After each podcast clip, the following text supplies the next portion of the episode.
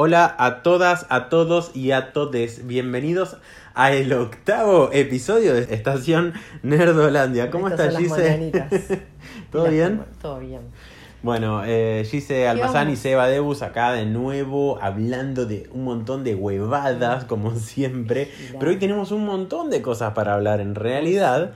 Eh, así que vamos a meternos de lleno, ¿te parece? Sí. Bueno, ¿qué te parece si arrancamos con los bombazos que fueron en nuestro Instagram? Porque se nos llovió el Instagram de, de likes, de comentarios por, por Sí, dos también, lo- también me llovió los- todos los comentarios. ¿Dónde estás?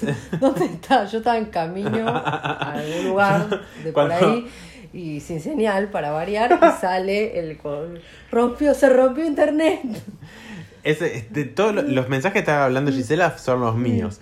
Yo decía, ¿dónde estás Gisela? ¿Dónde estás? ¿Qué pasa que no, no estamos hablando de esto?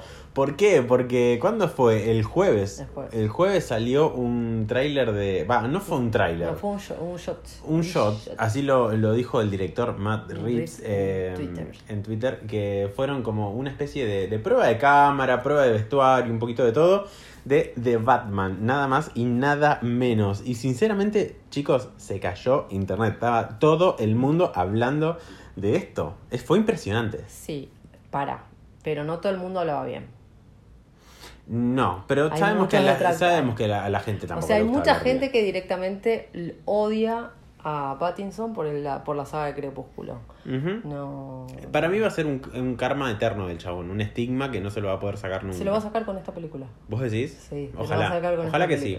Para mí es mi gran apuesta. Ojalá que sí, porque es re buen actor el chavo. Muy buen actor. Es re buen actor. Y antes, igual, antes de, de yo pensar en él como Edward de Crepúsculo, yo lo pienso como Cedric Diggory. Mildis, chicos. Oh. Pero para mí fue primero Cedric Diggory en Harry Potter. Así que nos vemos, Crepúsculo. Eso es todo lo que voy a decir. Termina este episodio.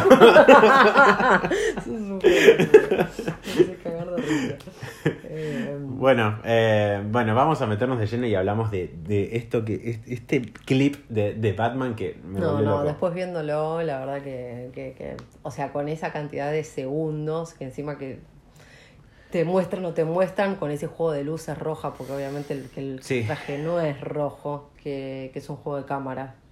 Sí, sí, sí. Tiene como, flasheó. como me- filtro sobre filtro sobre filtro Sí. sobre filtro. Hasta que se va acercando y se va acercando. el- Bueno, la música es grandiosa. La música es de Michael Giacchino, por si no lo conocen, es un es una eminencia. Hizo muchas películas de Disney, eh, entre ellas Los Increíbles, Ratatouille, Coco, las dos de Spider-Man, no sé, Jojo Rabbit, una de las últimas, Mm. Doctor Strange, bueno, de todo. O sea, eh, le sacás su, su vida laboral y no paró de hacer éxitos y éxitos y películas muy conocidas. Sí, yo creo que eh, dentro del top de, de mis compositores favoritos está John sí. Williams, Hans Zimmer y viene él, viene el tercero, pero la verdad Zimmer que que el Williams, chabón pero- hace cosas espectaculares.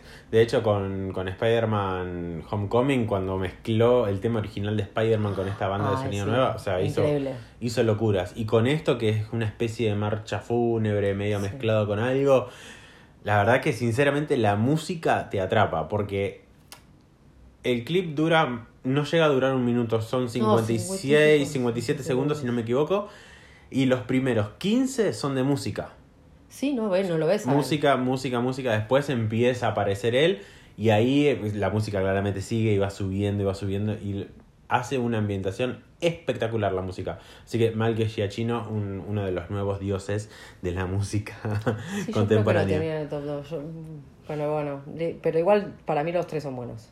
No, no, no, sí, desde ya, pero bueno, o sea, la verdad que el Así chabón la viene, la viene pegando. El Rey León, o sea, Claro. como que- Lo que pasa es que el chabón la pega, la pega, la, pega, la pega. la pega. Como que no hace nada malo, ¿entendés? O sea, a eso es lo que voy. Pero bueno, en esa muestrita se pudieron ver un montón de cosas. Vamos a los elementos significativos que se pudieron ver. Por favor. Uno es el gran referente, que esto se habló todo internet, que es el traje de Arkham Knight, que es el videojuego. Exacto. Eso lo habló todo el mundo, creo que no hay dudas de que, salvo que lo, hayan, lo cambien después, no hay dudas que vaya a tener ese traje.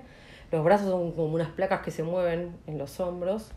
Y es un Batman, obviamente, como te hablábamos antes, más estilizado, porque obviamente venimos de Batfleck, que Pattinson tenemos ahora. Tenemos ahora. Me encanta el concepto Battinson, o sea, Me me- encanta, me lo- aprendí hoy y me, o sea, me, me- mind blow. O sea, estoy flasheado. Ahora no va a ser más Pattinson. Va a no, ser no, Pattinson. es Battinson. Es como Ben Affleck, es Batflex. eh, Es un. Batman más estilizado, pero el pibe se está entrenando. La verdad que hoy, bueno, Michael Keaton, eh, George Clooney, Val Kilmer tenía mucha ayuda al traje, porque Sí. la realidad es que no tenían Sí. cuerpo. El que era una bestia, el que es una bestia por altura, por cuerpo, por todo, es eh, Batfleck.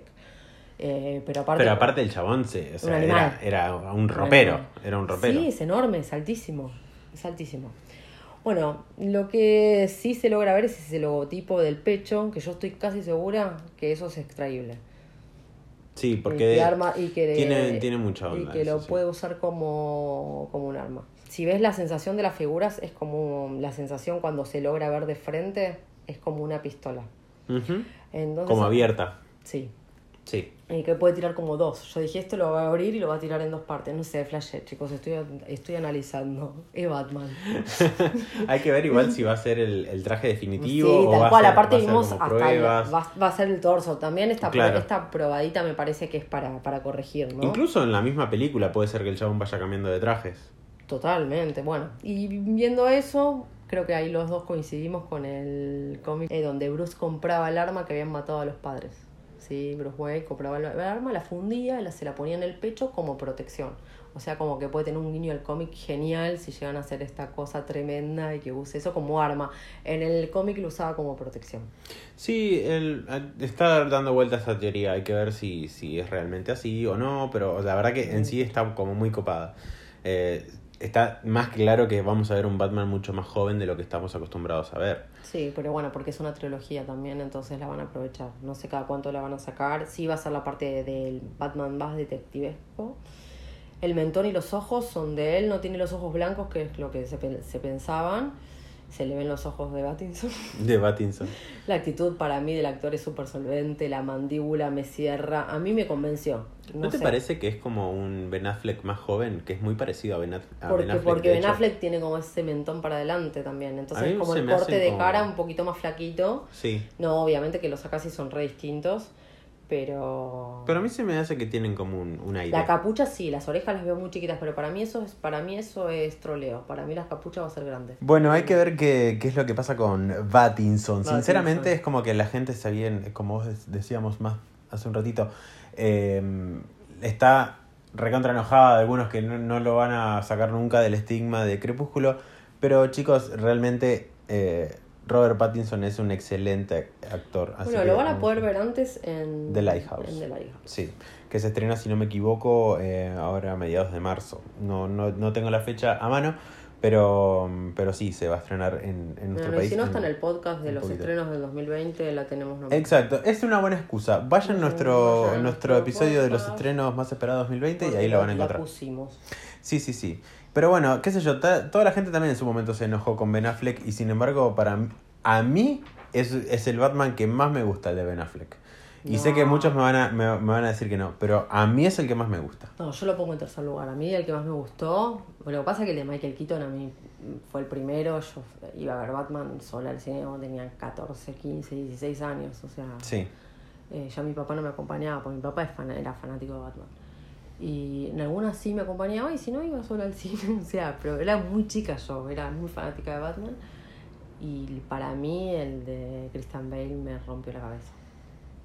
A mí me gusta la trilogía de Nolan, pero me parece que el mejor Batman es el de Ben Affleck. Pero bueno, es bueno, son, no son es gustos. bueno, pero lo que pasa que en comparación a como actor, para mí me parece mucho mejor actor eh, Bale que Affleck. Ujú. Sí, de hecho, Affleck mejoró muchísimo en los últimos años, pero no me parecía uno de los mejores actores. No. No, no, pero no- a mí no me disgustó. No, no, no. Más, yo hay películas de Batman vs Superman, a mí yo la defendí, la película no, no me pareció tan... La Liga de la Justicia la fui a ver creo que dos o tres veces en su momento, después empecé a notar un montón de fallas. Regando. Siempre pasa algo. Como siempre pasa algo en nuestros episodios, hoy la, la señora de abajo decidió regar. Pero las plantas, claro, es la hora Y del riego. Hay dos opciones en realidad. Podemos cerrar la ventana y que no entre ruido, pero nos cagamos de calor, chicos. Así que mil disculpas, ustedes van a escuchar el ruido de la manguera. Marta, gracias Marta. Bueno, Toma un mate, vieja. Sí, Así sí. que bueno, nada, chicos, sepan disculpar, pero hay ruidos externos. No. Este clip del que hablamos de Batman lo van a encontrar en nuestro feed de Instagram, así que de última vayan ahí y nos comentan algo, nos mandan un corazoncito o algo y, y lo pueden ver ahí. Y coméntenos si quieren ahí abajo de ese video cuál es el Batman que más les gusta a ustedes. Y también hay otro teaser que van a encontrar en nuestro feed de Instagram, que es el de Stranger Things temporada 4. Oh. Bueno, Gise, contanos qué es lo que teníamos visto de Stranger Things, porque este, si bien es como un teaser trailer, ya habíamos visto algo el año pasado en un videito. ¿Y qué era eso que habíamos visto? Lo que habíamos visto era la imagen del título que aparece con, las, con las letras en rojo, después es como que se va y aparece la misma imagen, primero aparece el 4 y después va desapareciendo y aparece como un negativo blanco y negro. Sí. Eso queda negro la pantalla, vuelven a aparecer los colores y ahí es como que cambia y se ve el otro lado porque empiezan a subir los tentáculos que envuelven toda la, la frase y ahí aparece la palabra We are not in Hotgate anymore. Exacto, no estamos más en seguidos de un sonido de un reloj. Eso fue lo único que se vio. Eso fue el año pasado, alrededor de agosto, septiembre más o menos. Pero eh, hace, ¿cuándo fue? ¿Ayer o antes de ayer? Ayer.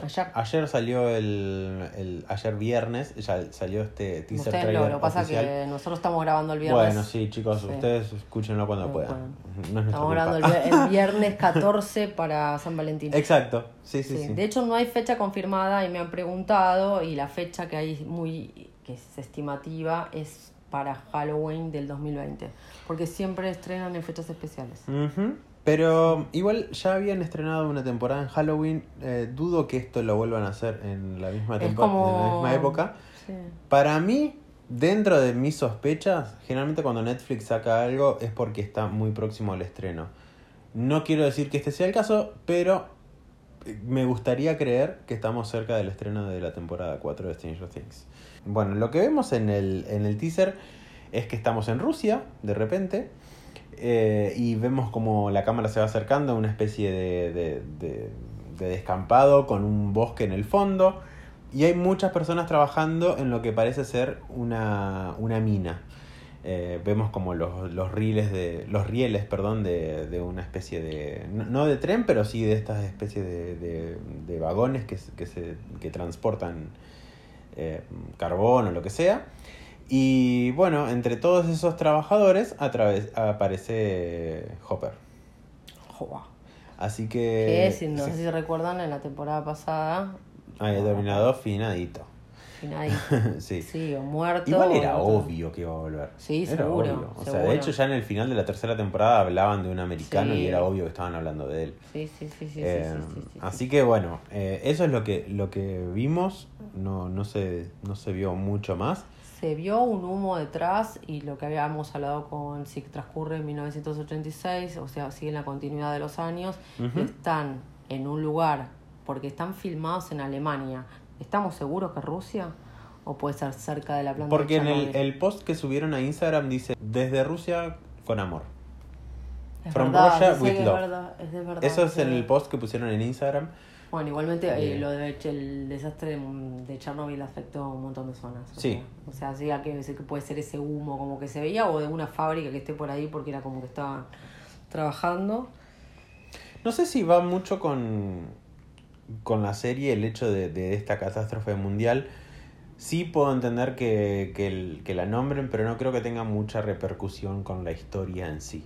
No, porque ya, eh, ya estaría, ya estaría, si a eso por ejemplo le sumás el flasheo que tengo yo de que pueden llegar a viajar en el tiempo, además de abrir portales tipo Star Trek, eh, sería como un quilombo y ya sería como Dark. Exacto, O sea, sí. ya directamente, si metes todo eso, ya directamente ese Stranger Things copió Dark y no Dark a Stranger Things, como dicen muchos. Sí. Pero eh, sí, por lo general, esto tiene muchas referencias a muchas películas.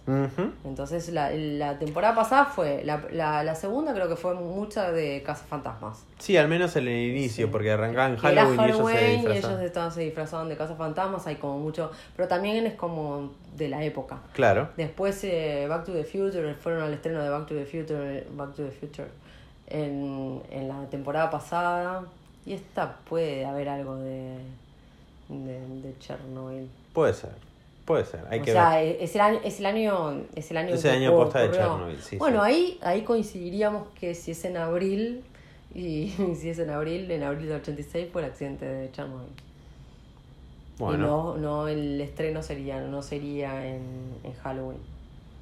Pero habría que pensar una fecha, porque sí, sí o sí lo van a poner una fecha norteamericana.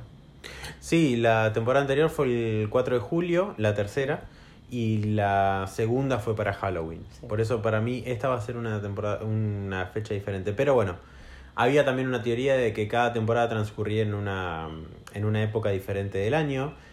Pero también sería medio raro si acá ya no vamos a estar en Hawkins, entonces la, la temporada que sea en hockey, en, en hockey, en Hawkins no tiene mucho sentido. eh, así que mm, no sé, veremos, veremos en qué estación y en qué fecha sale todo esto. Bueno, vamos a continuar hablando de algo que se viene este año y hay un montón de dudas porque de hecho nos preguntaron en Instagram de, de qué iba todo esto y se trata de Eternals. Como todos saben, este año se estrena una película de Marvel centrada en este grupo y queríamos contarles un poquito de dónde era que, que salió este, eh, este grupo de personas. Bueno, todo arranca con un Big Bang, con el mismo del origen del universo, y de ahí salen entidades cósmicas que se llaman los celestiales. Y estos celestiales son como los arquitectos de todo, eh, de, la, de la existencia en general, y tienen como remanentes de universos anteriores. Lo que, de, lo que hacen los celestiales es desarrollar e impulsar razas menos avanzadas. Por eso en algún momento, se cree que hace un millón de años atrás, llegaron a la Tierra y empezaron a experimentar con el mono, nada más y nada menos. Eh, usaban una tecnología que era digna de dioses. Entonces lo que hicieron fue mutar al mono y de ahí nacen tres razas diferentes. La primera son los humanos, que estaban como determinados a conquistar la Tierra para poder eh, aprovechar, aprovechar su naturaleza y demás. Nacen los Eternos y una tercera raza que son los Deviants. Los Eternos, puntualmente, son humanos más evolucionados. Lo que hacen es manipular la energía cósmica y se creen que son como casi dioses. Los Deviants, por otro lado, son mutaciones por experimentación sobre los Eternos. Entonces, tenemos a estas dos razas, tanto los Eternos como los Deviants, que lo que hacen es desarrollar una tecnología mucho más avanzada que la de los seres humanos. En algún momento los Deviants quieren conquistar a los humanos y los Eternals lo que hacen es protegerlos. Y así se genera una enemistad entre estos dos grupos. Pasado un tiempo, se genera después una guerra civil entre los mismos Eternos porque había un grupo que, que quería conquistar a los humanos. Entonces, este grupo terminó vencido y fueron expulsados de, de la raza y de, claramente del planeta Tierra. En algún momento fueron interceptados por una nave Kree y terminan estrellándose en Titán, que es la luna más grande de Saturno. Y deciden desarrollar su, su vida ahí. Y es ahí donde nace Thanos. El planeta de Thanos. Exacto, es el planeta de Thanos que nosotros de hecho hemos visto en Avengers Infinity War. Y Thanos es, hijos de, es hijo de dos eternos, pero hay una, una- No sé si está confirmado o no, G se dice que sí, para mí no. Que tiene. eh, Se, se sabe que tiene una mezcla entre, eterna, en- entre Eterno y Deviant, por eso es su, su deformidad. Pero es como que técnicamente sus padres eran los dos eternos porque eran dos eternos muy poderosos. Pero bueno, eh, hay, hay que ver si van a aprovechar la, la peli para hablar del origen de Thanos en, en sí. Eh, y los Eternos que terminaron como venciendo y expulsando a esta gente, se, como les decía, de- se terminan asentando en la Tierra, puntualmente en el Monte Olimpo en Grecia. Por eso se los llega a confundir con dioses, como por ejemplo Hércules o Zeus. Y también defienden en futuras, futuras ocasiones a la humanidad, de incluso hasta de los, sus mismos creadores, los celestiales. Bueno, por ejemplo, para destruir a uno eterno, lo que, lo que se necesita es como esparcir sus moléculas Pero de esta misma forma ellos pueden llegar a revivir porque la energía vuelve a traerse entre ella misma, entonces eso no, no, no implica que ellos vuelvan a nacer. Para que se den una idea, los Eternos tienen como muchísimos poderes. Y entre los que más destacan tienen la autorregeneración veloz, telepatía, superfuerza. Y tienen como a su vez un campo de fuerza que lo tienen como pegado a la piel. Entonces eso los hace prácticamente inmunes. Y después eh, cada uno desarrolla como ciertas habilidades de forma más independiente. Por eso es que nosotros lo que seguramente lo que vamos a ver es que cada uno va a tener habilidades diferentes en la película. Pero mm, por lo general todos tienen la misma base de poderes. Eh, Después, bueno, sabemos que si llegan a tener algún hijo con, con un humano, este hijo nace humano, sin poderes, no tiene los poderes de un eterno. Y bueno, a su vez ellos como raza tienen una tasa de natalidad muy baja. Eso es lo que el concepto general de Eternos. El creador de los Eternos, como todos saben, es Jack Kirby, que siempre le apasionó el eslabón perdido de la humanidad y quiso crear una historia explicando el cosmos. Thanos es un eterno, como veníamos diciendo, pero es un eterno feo porque tiene un gen de Deviant. Deviant. No me sale, porque le digo el nombre en español. Eh, los celestiales también crearon a estos Deviant, una raza que poco tiene que ver con la perfección humana de los eternos, ya que son monstruos malignos que se, se reproducen en cuestión de días y ansían gobernar y esclavizar a los humanos. Los eternos, dentro de los eternos hay varias razas. Están los polares, que es la raza guerrera, los Deviatan, que están los humanoides, que son normales, y los mutados, que son los monstruos. Bueno, el estreno de la película va a ser el 6 del 11 del 2020. La dirige Choe Sao, que es una china que no tengo ni idea qué hizo. no es por no, no, pero es como la china de, de Aves de Presa. No hay por qué. Bueno, y está escrita por Matthew y Ryan Firpo. Tampoco tengo idea quién son. Eh, bueno, los enemigos van a ser obviamente los Deviat. Y vamos con los protagonistas y lo que hacen. Perfecto. ¿Sí? Vamos con la primera, que es Angelina Jolie va a ser de Tena. Los poderes que tienen son todos muy parecidos, tienen bastantes similitudes todos y tienen alguna característica entre ellos. Entonces, no voy a marearlos con todas las características, voy a nombrarlos de Angelina Jolie y sepan que estos los tienen todos. Okay. ¿Sí?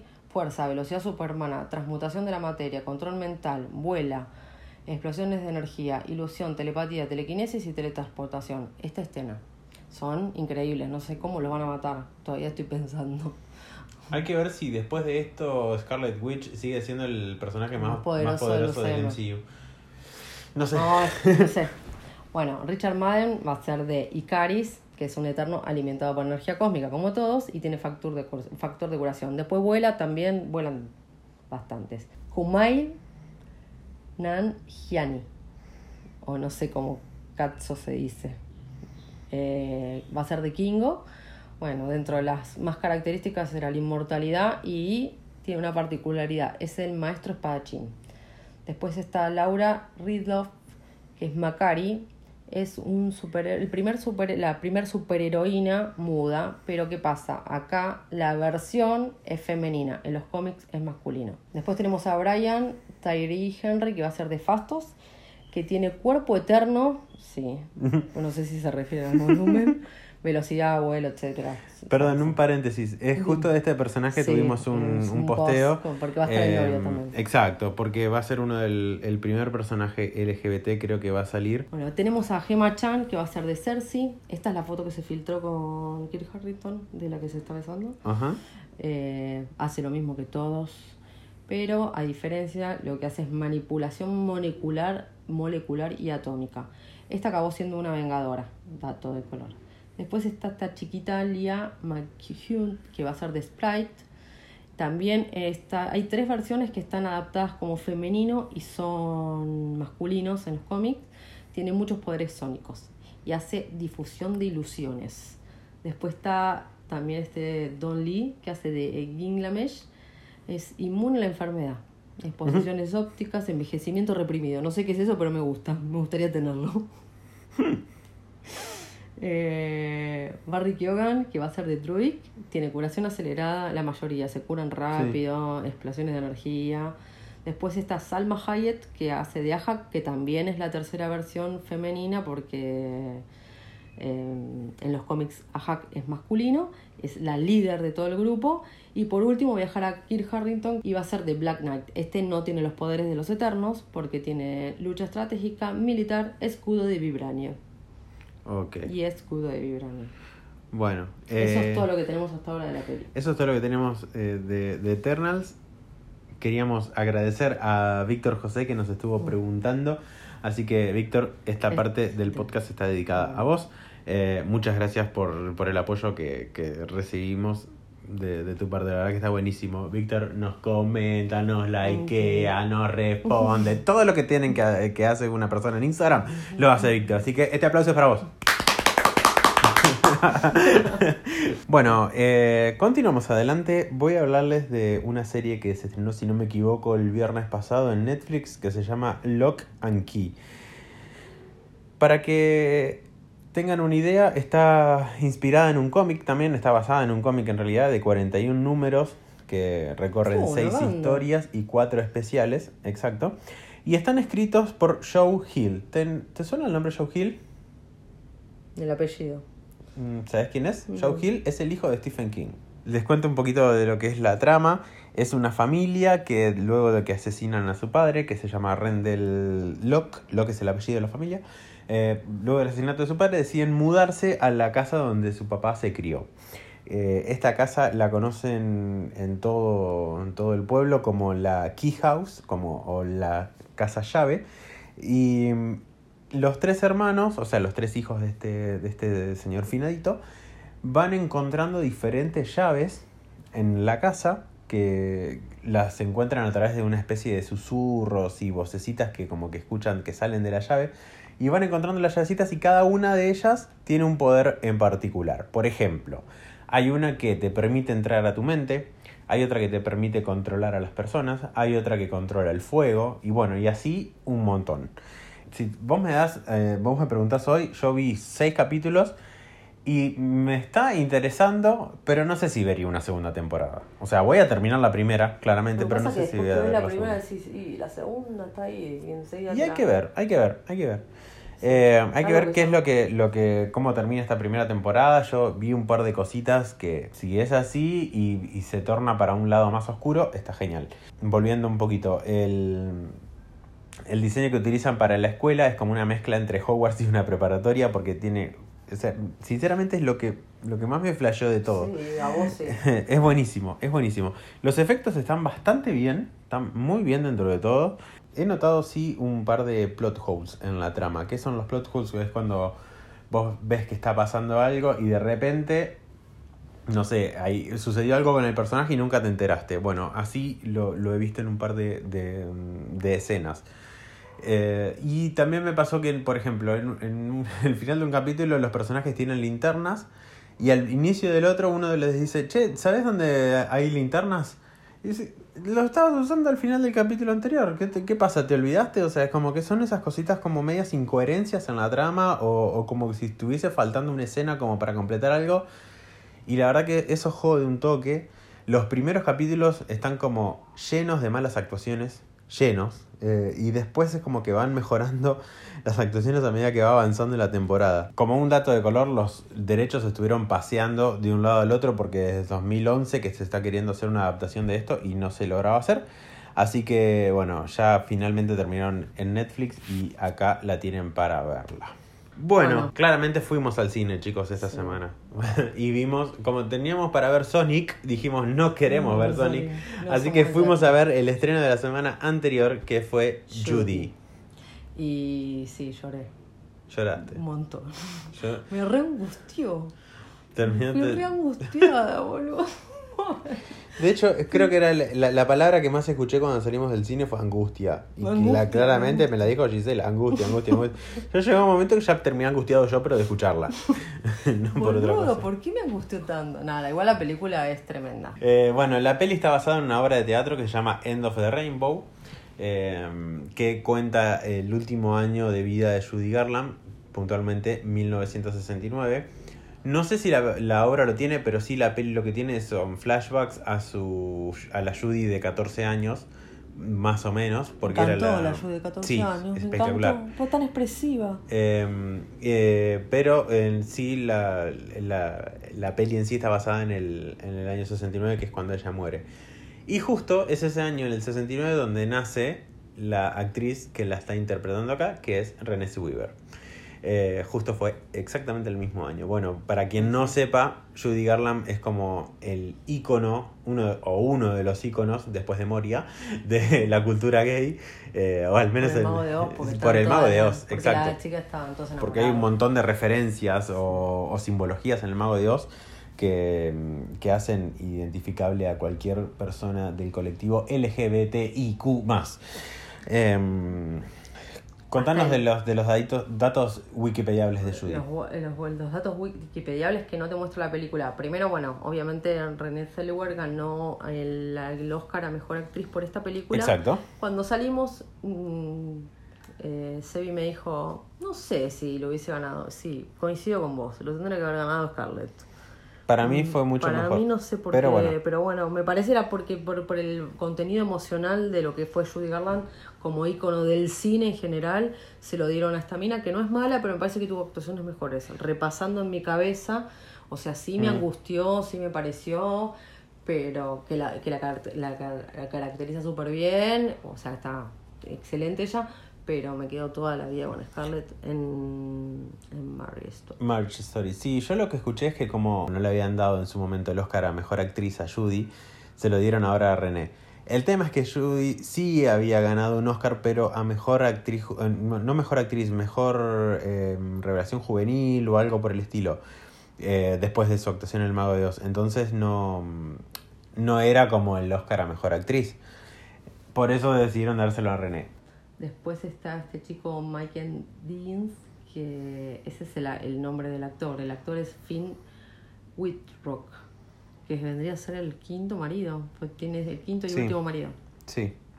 Después está Bella Ramsey, que hace Lorna Loft, que es eh, una hija, está Lose- la de Lorna y Joseph Loft. Porque tiene tres hijas. La más grande es Liza. Liza Minnelli. Que es- Sí, todos la conocemos, todos sabemos quién es Liza Minnelli. El- el, que no lo sepa, agarre ya, ya Google y ponga Liza Minnelli, Liza por favor. Minnelli, bueno, Rufus Sewell, que hace de Sidney Loft, que es el papá de los dos hijitos. Exacto, su tercer No marido. vemos a Minelli. eh, y después está otro personaje que es el pianista cuando la llevan a Londres, que eso cuenta un poco más de la película, que apareció hace muy poquito en esta, en esta serie muy linda que se llama The Witcher. El actor es Royce Pierreson, que hace The Bird en, En la peli. en la peli. Bueno, el guion es de Tom. Pará, pará, porque hay una, una cosita que me dijiste vos hoy yo no lo podía creer. Sí. Que yo decía, ¿quién es esta piba? ¿Quién es esta piba? Yo la veía, yo Ay, me decía sí. que y era nada más y nada menos. Que Liana Mormont. Liana Es la claro. hija de- su hija, su hija, la segunda hija de, de Judy está interpretada por la misma actriz que hace Liana Mormont en Game of. Thrones. Y yo decía, ¿dónde la conozco esta Sí, piba? sí, y no me sí, donde acordaba. celebramos. Después hay una que me faltó, que es la asistente de ella, que hace un papel bastante importante, eh, que es Rosalind, eh, Rosalind Wilder, que trabajó en Chernobyl y en otras tantas más. Es una actriz eh, inglesa. Porque obviamente que todo esto transcurre en Inglaterra. Bueno, la peli en sí eh, transcurre durante el último año de, de- de vida de Judy, que es el del 69, como ya lo dijimos antes, y cuando ella tiene que mm, llevar su carrera a eh, Londres, ¿por qué? Porque era como muy querida y, y muy, muy No, y acá deseada ya- en Londres, y en Estados Unidos como que ya era Sí, ya una era más. de- De hecho, ya estaba en decadencia. ya. Claro, arranca la película ella estando en una, en una actuación como a las 2 de la mañana. Entonces ya es como que la gente ya la veía porque era lo que había. Y tenía que subir al escenario con sus hijos. Y sin embargo, en Londres es como que. Viste que se ve muchísimo la diferencia entre lo que era un escenario en Estados Unidos y lo que era un escenario en Inglaterra. O sea, porque realmente a la mina en Inglaterra la recibían con los brazos abiertos, los mejores hoteles, el mejor escenario, la mejor banda. Y los, y los fanáticos. Los fanáticos. La- la- esa pareja de fanáticos, ¿cómo me hizo llorar, por favor? Eso también vamos a hablar después con... A ver, sí. Bueno, después, pero no dije nada. sí, sí, sí. Eh, bueno, no sé si se acuerdan de, de, bueno, la película Nace una estrella, hubo cuatro versiones. Exacto. Eh, la de ella fue la segunda. De hecho, yo Ok. vi tres Nace una estrella. Una fue la de Judy La de Garland de, Garland. 1954, después la de Barbara Streisand en el 76 y obviamente la de Lady Gaga. Igual con todas lloras. La que no vi fue la de 1937, que es la de Janet Gaynor. Bueno, ¿tenemos algo más de la Gisepedia? No, no, de bueno. No hay más nada. Vamos a la película. a Bueno, de vamos a película. hablar de, de la peli. Eh, vamos a hablar directamente con spoilers. ¿Por qué? Porque para mí hay muchas cosas que son spoilables desde el minuto uno. Entonces eh, queremos como dar la salvedad de eso y que cada uno decida si quiere seguir escuchando o no. Qué osado iniciar una película con un primerísimo primer plano de tu personaje principal cuando está interpretado por otra actriz. Sí. Eso me hizo un poco de ruido, y, pero sin embargo no, no es que lo dejé de, de disfrutar, lo disfruté muchísimo porque, porque la actriz es genial. ¿De qué estoy hablando? La peli arranca con la Judy de 14 años, no con René Weaver, en un flashback, claramente, donde ella está hablando con el que parece ser su productor o su representante, que era como sé que el capo de MGM. Y eh, te das cuenta ahí en toda esa charla y con lo que vas viendo después, cómo a la mina la tienen recontra esclavizada. Le daban pastillas para dormir, pastillas para que no duerma. La hacían dormir adentro de, de los estudios de grabación. Había muchas sospechas de que... No la dejaban comer. No, no, claro, además de que no podía el comer. cumpleaños, le ponían una torta y no la dejaban comer. No, no, vos el pastel lo mirás nada más. era torta de utilería, Era creo. torta de utilería, pero aparte no, no, no, o sea, y en un momento estaba comiendo una hamburguesa con un chico intentándola comer y no se la dejaron comer. Tenía la- que hacer como que comía, pero no, no tenía que comer. O sea, Ah, un una locura. un Una locura cómo, cómo la, la, la trataban y cómo la explotaban. Porque sinceramente era una explotación. Sí. Más Bueno, allá de que la piba tuvo un contrato con MGM desde los 13 años. O sea que es una locura que una persona tenga un contrato de exclusividad a los 13 años. Y le costó deshacerse ese contrato. Sí, Le obvio. costó como 15 años deshacerse de, de- de, bueno, de ese... Contrato con el que hizo el Mago de Oz. Sí. De hecho, la, la, la escenografía que primero se ve en, cuando la cámara se aleja del primer, pri- primerísimo primer plano de Judy es toda la escenografía del Mago de Oz. Pero esa introducción que nos hacen nos deja ver las consecuencias de, de Judy en su último En su año último de vida. Porque la mina era totalmente dependiente de las pastillas. Total. Sí, tomaba, el, el tipo le daba anfetaminas, porque las anfetaminas eran para que no coma. O sea, no te decían qué estaba tomando, pero estaba todo el tiempo con las pastillas. Lo único que veía es que no dormía, que en un solo momento pudo dormir y que cuando la fueron a despertar, que de tipo con el desayuno casi lo mata. Dijo, guay, cuando pude dormir, eh, porque le costaba, obviamente. Eh, pero bueno, obviamente que si de los 14 años está tomando pastillas, la convirtieron en adicta. Mm, sí. Lamentablemente la explotaron tanto, pobrecita, que por eso también era la, la, la congoja que tenía y la angustia que sentía de una chica que por querer ser famosa la había perdido hasta la tenencia de los hijos, porque... Sí, pero. ¿sabes lo que, lo que yo eh, me llevo de todo esto? Digo, entiendo que vos pudiste tener una infancia, infancia de mierda. Pero vos también después tenés una responsabilidad. Y si vos decidiste tener hijos y los vas a tener, y, y la, la mina no por eso dejaba de consumir. Claro. Y seguía consumiendo. O sea, pero nu- nunca se cuidó, ¿entendés? De hecho, vemos en la peli que la flaca tenía que salir al escenario y se ponía en pedo. Sí. O sea, si sabes que tenés que salir la al nena escenario. diciéndole, mamá, no tomes esas pastillas. Claro, o no, sea, ay, y- Re cruda, boludo. O sea, de hecho, el día de, de- de su, de su estreno, la mina estaba recontra dada vuelta. La llevaron, qué sé yo, salió todo perfecto. Salió todo re bien, pero no por eso dejó de tomar. Y se No. seguía poniendo en pedo. O sea, es como que decís, flaca, ¿qué, qué onda? No, no aprendés. Sí, por eso el rol del asistente que la trataba de recomponer todo el tiempo era como que, eh, o sea, la idolatraban tanto en, en, en En Londres. Londres, que, que, viste, como que todo el mundo la, la super cuidaba. De hecho, tuvo unas, unas varias recaídas, de, de hecho termina su contrato porque se va a la mierda. eh, y ahí es cuando, cuando la, la vuelven a recomponer. Y ella vuelve al escenario. Esa parte es genial. Sí, sí, sí, sí, sí. Pero nada, es como que eso, eso me, me dio un poco de bronca a mí, ¿entendés? De Sí, decir, eso es verdad. flaca, dale. O sea, tenés, no tenés un, un peso. Porque no tenés dónde caerte muerta, no tenés plata ni siquiera para, para tomarte un taxi, no tenés plata para el hotel porque te rajan del hotel. Tenés que llevar a los hijos a, a tus hijos a lo de tu marido porque no tenés dónde pasar eh, la, la noche. No. Te llevan a Londres, tremenda oportunidad, te reciben con los brazos abiertos, alto espectáculo. No quisiste ensayar. Bueno, listo, está bien. no Igual quisiste para, para mí ya estaba depresiva ella. Sí, está bien, toda la depresión que vos quieras, pero dale. O sea, Pero lo que pasa es que también esto es medio controversial, pero cuando estás deprimido, o sea, no, no, no, no estás pensando en tus pero ¿qué tanto quería luchar por sus hijos entonces? De la boca para afuera. O sea, él, de hecho se termina suicidando. ¿Qué sé yo? ¿Viste? Eh, bueno, Eso, eso, no lo eso es muestran que- en la película. No lo muestran en la peli, claro, la peli termina con un buen momento de ella. Un muy buen momento de ella. Claro, más allá de que eh, muere seis meses después de, de esa última actuación que ella tuvo ahí. Eh, pero eso es lo que me pasó. ¿Con qué Y, canción? eh, con Over the Rainbow, claramente terminan con esa canción.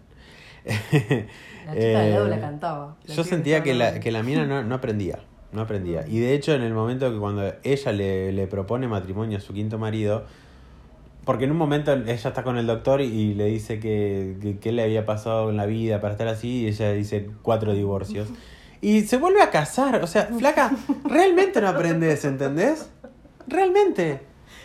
Sos una pelotuda. Sí, tal cual. Me dio bronca, pero es que me daba bronca, dale, boluda. O sea, ¿qué? Ay. Tuviste cuatro divorcios y volvés a casarte. Realmente, eh, si vos no, si vos no sos la persona que cree en el amor, no sé quién sos. Eh, entonces es como que eso es lo que, lo que me, me- me daba bronca en la, en la peli. Pero bueno, eh, qué sé yo. eh, era como un poco su, su ingenu- ingenuidad en cierto punto y es como que no, no, no sé, yo no la terminaba de entender. Sí, hay momentos donde ella está como mucho más humanizada Sí. cuando vemos, por ejemplo, no sé si, si esto fue real o no, pero bueno, en, en una salida del show el asistente le dice para ir a tomar algo, ella se, se niega y sin embargo sale, la reciben dos de sus fans, que se- era una, pareja gay, la reciben y le dicen, ay, qué bueno, estuvo espectacular, qué sé yo, y ella les propone ir a esta gente ir a comer algo. Los terminan, ellos lo terminan llevando a su casa, le preparan un omelette que sale para el orto, que terminan comiendo huevos revueltos que estaban llenos de crema, pero es como que... y- Terminan cantando. Cantando, y exacto, sí. llorando. Cantando y llorando en, en la casa de esta gente. Y era como una humanización extrema de Ay, ella no, pero y estaba- estuvo buenísima. Esa, esa parte, esa parte de la película creo que es una de las mejores. Es Sí. esa joyita. Total, total. Creo que es la escena de la película para Sí. mí. O sea, el- toda esa composición. Porque te la muestran a ella desde otro punto. Ay, sí. Eso a mí me encantó. Me gustaron porque- mucho los dos fanáticos. Sí, Muchísimo. sí, sí, sí. eh, Lo de ellos fue genial.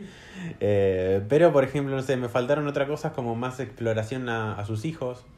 Eh, No, no hubo. el- como que lo- el- la lucha de ella quedó en Estados Unidos y como que no vuelven, o sea, vuel- en un momento ella habla por teléfono con la hija, pero ya el pendejo no aparece más. Eh, o sea, dale, la hija es Liza Minnelli y aparece en una escena. Una escena sola en una casa, en Claro. una fiesta y se va a los cinco minutos. Espectacular la caracterización de ella, porque yo la vi y dije, es, Es Liza. Liza. Es Liza. No hace falta ni que le diga Claro. nada. O sea, Sí. porque está igual a Sally Bowles. Entonces es como que... Pero me, me- me faltó, me faltó un poco de eso, me faltó que de hecho la película tenga un cierre. Sí. un cierre más, eh, más de su historia, porque si bien yo no, yo no te digo de verla morir, pero por ejemplo, en la película ella se termina recontra peleando con el chabón, que no, vos no, si vos no conocés la historia, ella no sabe si se divorció, si no se divorció, qué fue lo que pasó. Entonces como que eso como que queda medio en la nebulosa y es como que a, a mí No, eso había un me un montón toque. de cosas en la película que, que no tiene una gran dirección, para mí no tiene una gran fotografía, los escenarios son muy básicos. Sí, O sea, no, no me parece una gran cosa, o sea, nada, nada. Comparada con otras biopic, comparada con Rocketman, como, Claro. comparada con, con la de Freddie Mercury. O sea, no estoy hablando de que cante, obviamente, que ya no es cantante ni va a tener la voz de, de Judy Garland. Pero me parece que hay un montón de fallas que le ves. Este en un momento me dice, le tiembla la cámara, ¿no? Como Claro. que no enfocaba. Entiendo, entiendo que la dirección tiene que acompañar el estado de ánimo del personaje. Porque en un momento es como que ves que la cámara tiembla, como que se va de un lado para el otro, como que estaba muy inestable. Eso lo puedo llegar a entender. Pero de ahí a, a que a- al espectador le perturbe tanto, es como que a mí ya me ponía nervioso en ciertos momentos. Y como que me terminaba jodiendo. Entonces es como que Nada, Es eso. una película para ver en casa. Sí, sí, sí, sí, sí. Musicalmente está buenísima igual. Sí, O sea, porque tiene, el tiene que no buenos. conoce a Judy Garland la puede llegar a apreciar desde ese lado porque los temas son de ella. Exacto. Eh, y sí, la Y verdad que- para recontra destacar la actuación de, como dijimos antes, de, de la Judy de 14 años, que no tengo el nombre ahora de esa pendeja, pero esa pendeja no, la va a romper. Ay, no, no, la Esa expresión que tienen los ojos nada más. O sea, le ven los ojos y la piba era lo más expresivo que vi hace Sí, mucho tiempo. totalmente. Totalmente. Esa, esa pibita, acuérdense que En la el próximo podcast les estamos diciendo no. Acuérdense de, la- de esta persona que la cual no sabemos ni el nombre, acuérdense de El ella. próximo la tenemos que nombrar, como que sean los créditos. ¿Te diste O hacer un que- bonus track, algo, no sé. Em, Inventamos algo. Bueno, y algo que me quedó medio colgadito es que yo notaba mucho como el personaje, como ella tenía ese personaje adelante, o sea, como que estaba Judy, pero adelante estaba Judy Garland, ¿me entendés? Eh, que de hecho en un momento habla ella en, eso en, en una entrevista que le están haciendo que más allá de todo ello, eh, eh, de todo esto, ella no deja de ser madre, no deja de ser una persona, pero vos la ves a ella constantemente en personaje. Todo el tiempo defendiéndose a través del humor, como que es- esta cosa de tirar un chiste y atrás otro y otro chiste y otro chiste, Sí, que sí, eran, triste. eran, eran, claro, eran, triste. era mucho, era, era mucho de para cagarse de risa, pero en realidad no tenías nada de qué reírte No, ahí. Era re triste, yo me la pasé yo. O sea, desde lo que dijimos recién, del- de lo que le pregunta el doctor de qué le est- estuvo pasando, y ella dice cuatro divorcios, o sea, y lo dice cagándose de risa, pero no creo que le haya pasado bien en esos cuatro divorcios, no, ¿entendés? yo creo que lo la pasa bien desde que tiene 14 años. No, la metieron en no, un no. escenario a los dos años a la piba, o sea que... Esa es la, la sensación que nos estuvo dando Judy. La peli está buena igual. Tenés está buena, sí, más pero en casa porque claro, aparte vas a decir, bueno, disfrutable en cine. no, no, No, es- no, no, no. no es para verla en cine. No, la puedes ver en tu casa tranquila, es una, o sea, la, la actuación de ella es linda, pero la puedes ver tranquilamente en tu casa y no necesitas ver, qué sé yo, no sé, un mega recital como el de Freddy en Río. o lo que hicieron con, con Rocketman. No, pero Rocketman está fuera de serie. Rocketman. Y Fuera aparte, aparte serie. eso sí es una biopic. Porque Eso aparte sí. le hicieron todo. Y, y claramente amamos a Taron Egerton. Así que. Sí, y a Richard Madden. Y a Richard Mann, sí. Bueno, nos despedimos. Sí. Sí. Eh, vamos a pasar nuestras redes sociales y nuestro, nuestros canales de contacto antes de despedirnos. ¿Querés contarnos vos, Gise? Bueno, nuestro Instagram es eh, Estación Nerdolandia. Eh, el mío Giselle Mazán. Y Seba Debus. Seba de Bus, exacto. Y el Twitter e-nerdolandia. Sí. Y Giselle Mazán, igual que mm, en Instagram, porque Sebi no tiene. No, no uso, no, no le quiere. Lo meto yo. cuando quiera. y nos encuentran también en YouTube y en Spotify y en muchísimas apps para escuchar podcasts como Estación Nerdolandia. Nos despedimos, hasta la próxima. Ha sido un placer como siempre. Chau, chau. Chau, chau.